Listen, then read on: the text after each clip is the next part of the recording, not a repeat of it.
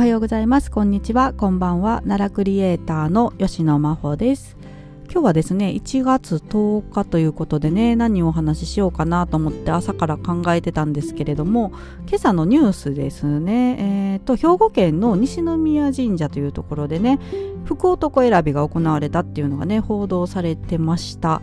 でこれ関西では結構有名なね、神事だと思うんですけれども全国的にはどうなんですかね？全国的にも有名なのかな？あのー、これはですね福男選びっていうのは、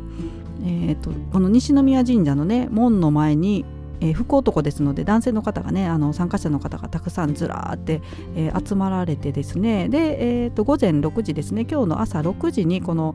えー、開門の掛け声を合図にねバーって門が開いてですねで皆さん一斉にガーッと走り出すんですね。門が門が開くとともにね。で、えー、レースするんですけれどもね、えーと、230メートルあるみたいなんですけどねゴールまでね。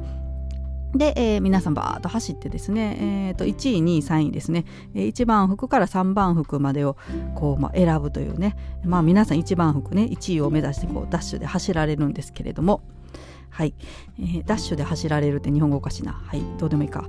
で、えーとまあ、その1番服にね今年は大学1年生の高谷さんというね方が選ばれたっていうことでね、えー、ニュースになってました。陸上部に所属されてる方なんですね。まあ、やっぱりねあの足速くないとね無理ですね1位はね。あとはまあ場所取りかな？ねあの門の近くに場所を取ってないとあれね後ろの方だともう1位無理だと思いますけれども、ね、場所取りってどうするんですかね？あのー、ねなんか9時とかで決めるのか早い者勝ちなのか分かんないんですけど。え、というごめんなさい話それまくりで。で、えーとまあ、そのニュースを見ててですねそういえばねあの1月10日って言えばね10日恵比寿っていうのがありますけれどもね。はい。でこれもね関西の、えーと、今宮恵比寿神社っていうのが大阪にあるんですけれどもそちらのね東海恵比寿がすごく有名なんですけれどもね。えっ、ー、とまあ、お賽銭にねすっごい大金が飛び交ったりとかね毎年まあ100万人以上の参拝者が訪れるということでかなりね、えーまあ、盛り盛り上がるというかにぎわう、えー、行事なんですけれどもね、はい、でなんかねこの1月10日ってやっぱりなんか10日恵比寿っていうぐらいなので、ね、なんか恵比寿さんの演技の日かなんかなんですかね。ちょっと調べても分かんなかったんですけれどもまあ10日恵比寿っていうのがね、えーとまあ、西日本を中心に行われる日ということでえー、見てみたらですね、まあ、東海恵比寿っていうのが七福神の一柱である恵比寿神様をね、えー、祀る神社の祭礼であるっていうことで西日本で一般的に行われている、えー、ということですね。で、えー、商売繁盛を願って多くの人々が参拝し縁起物を飾った笹や熊手を授かると。で多くの神社では前日の宵恵比寿から翌日の残り服までの3日間行われるが前々日の宵々恵比寿から行う神社もあると。いうことでまあ今日ですねあの今日を中心にですね西日本で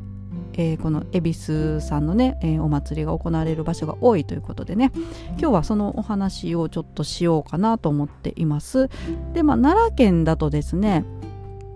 えっと春日大社ですねの境内にあるえー、っとこれ皿家神社と読むみたいですね。皿家神社というところで、えー、今日東海恵比寿がね行われるみたいです。で場所がですね春日大社の春日若宮さんのね南側にある、えー、皿家神社ということなんですけれどもね。はい、で今日10時から行われるみたいです。で今これ撮ってるのが9時40分ぐらいですので、まあ、この後ね、えー、行われるみたいなんですけれどもね。えーと、境内に吉兆笹が用意され福娘が熊手や俵といった縁起物を授与しますということですね、えー、10時台が混雑するって書かれてますのでね。もうすでにあのね行っておられる方たくさんおられるかなと思うんですけれどもね。はい、えー、こういったねえー、東海恵比寿行われます。であと他にもですね大和高田市のね天神社というところでも、恵比寿祭りというのがね行われています。はい、あの JR 高田駅のえーと、いやごめんなさい東側かな？もう JR 高田駅の近くなんですけれどもね、えー、天神社というのがありましてここで恵比寿祭りと。で、えー、こちらも同じですね。商売繁盛の神様として恵比寿さんと称され広く親しまれてきました。ごめんなさい説明そのまま読んでるから、えー、エベスさんの服にあやかり福田砂糖の縁起物を天神社境内恵比寿神社にて授与しておりますと。で当日は午後より福引きもございます、え福引きは午後1時から午後 7, 7時まで、はい、夜まで、え、福引きも行われているということですね。はい、えー、大和高田市ですね。えー、といったようにね、まあ、奈良県でも恵比寿にまつわるね今日行事が他にもねちょっといくつかあるかもしれないんですけれども今日はこの2つご紹介させていただきます。であとですねこれは恵比寿とはもう全く関係ないんですけれども長岳寺ですね釜の口大社として知られているあのつつじがね有名な天理市の長岳寺で今日設置会というのがね、えー、行われるということで行事の内容がですね、えーと、午前中家の皆さんの手によって大綱が編まれ午後に三門前に三門前にて大綱掛け神事を行いますということですね。はい、松中家神事がねあるっていうことなんですけれどもね。えーまあ、綱掛け神事といえばね私すぐイメージするのがですね飛鳥村で行われるね綱掛け神事なんですけれどもこれメズナとねオズナっていう2箇所ねかけられるんですけれども明日ですね明日えー、とメズナね、えー、飛鳥村でかけられるみたいです。はい、ですので明日はね私この話しようかな。はい、あの過去にね行ったことがあるんですけれどもねあのー、大体ねメズナとオズナってえーと、成人式の日と、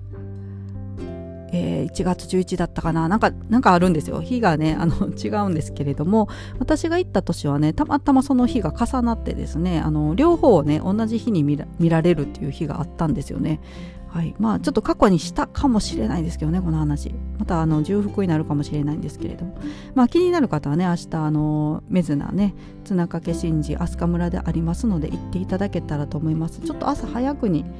行けば見られるんじゃないかな。茅の森というところでね行われるんですけれども。はいちょっと情報出てこないかな。茅の森何時とかあったかな。時間がちょっとパッと出てこないのですみません。気になる方は調べてみていただけたら と思うんですけれどもね、えー、ということで明日はまあこの話ね、えー、飛鳥村の綱掛神事のお話しさせていただこうかなと思います。で、えー、とまだちょっと時間があるのでね昨日私が X に投稿した内容のお話をちょっとだけさせていただこうかなと思うんですけれどもあのー、昨日ね X 何気なく見てたらですねあの滋賀県発祥のね飛び出し坊やっていうねえー、看板ですねあの道沿いのところにね子供飛び出し注意みたいな感じでねあの子供が飛び出してくるようなね、あのかけっこしてるようなポーズの看板がねありますけどあれ、まあ、滋賀が発祥でね大体まあ40周年とか経ってるみたいで、えー、ね、なんかそれが流れてきたんですよ。綱、えー、綱掛けじゃない。ごめんなさい。飛び出し坊や、まあ、40歳みたいなね、はい、それがポストが目に入ってですね。あこれねなんか奈良でもね結構飛び出し坊や系のやつありますけれども、まあ、鹿バージョンねあっても面白いなと思ってちょっとねあのその滋賀の飛び出し坊やを参考にね鹿バージョンで作ってみたんですよ。で昨日そのイラストをねアップしたんですけど、まあ、このラジオの配信にも画像貼っておこうと思いますけれどね。はい、あの話の内容のメインが恵比寿東海恵比寿なのにね全然違う画像になってると思うんですけど。で、えー、まあ、作ってみてですね本当に奈良県っていうか、まあ、奈良公園周辺だけですけれどもね、まあ、あの奈良県の南部行けばね鹿も道にバンバン飛び出してきますけどね、えー、主にまあ奈良公園周辺はね特に危険地帯というかね鹿さんが飛び出してくる場所ですので、まあ、子供も飛び出してくるけど鹿も飛び出してくるっていうことでこういうね看板があっても面白いんじゃないかなということで作ってみました、まあ、鹿飛び出し注意のね、あのー、標識みたいなのいっぱいありますけれどもね、はい、こういうのもあってもね可愛らしくていいかなということでちょっと考えてみましたけれども。で私この、まあ、イラストのポストの続きでねあの先日ですね京都銀行の奈良支店の辺りをねあの、まあ、車で走ってたらですねあの鹿さんが飛び出してきたんですよね。でこの辺ってねあの JR 奈良駅からもうちょっと南に行ったところら辺なんですけどあの奈良公園からねちょっとだけ離れてるのでなんかね警戒心が薄いというかあの奈良公園周辺だったら鹿が鹿さんがねいつ飛び出してくるかもわからんっていうことでちょっとスピード落として走ったりすると思うんですけど、まあ、この辺りってもうねなんか街中というか、うん、鹿出てこないだろうという感じでねあの飛ばしたりしちゃうような場所かなと思うのでこの辺に鹿さんいるってちょっと危険だなと思ったんですけどもう本当にねあのねどこから飛び出してくるかわからないということで警戒が必要だなっていうのをね改めて昨日思ったんですけれどもね。はい。まあねあのー、これも話したことあると思うんですけど奈良の鹿さんってね大阪まで行ったことあるんですよね。大阪のあれどこだ？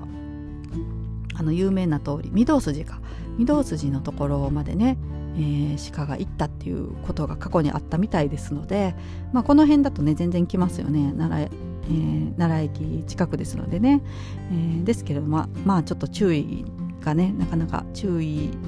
が薄れてしまう場所ではあると思うのでね気をつけて走って私もねあの行った時はあの本当にちょっと離れてる場所でもね注意しなきゃなと思いました。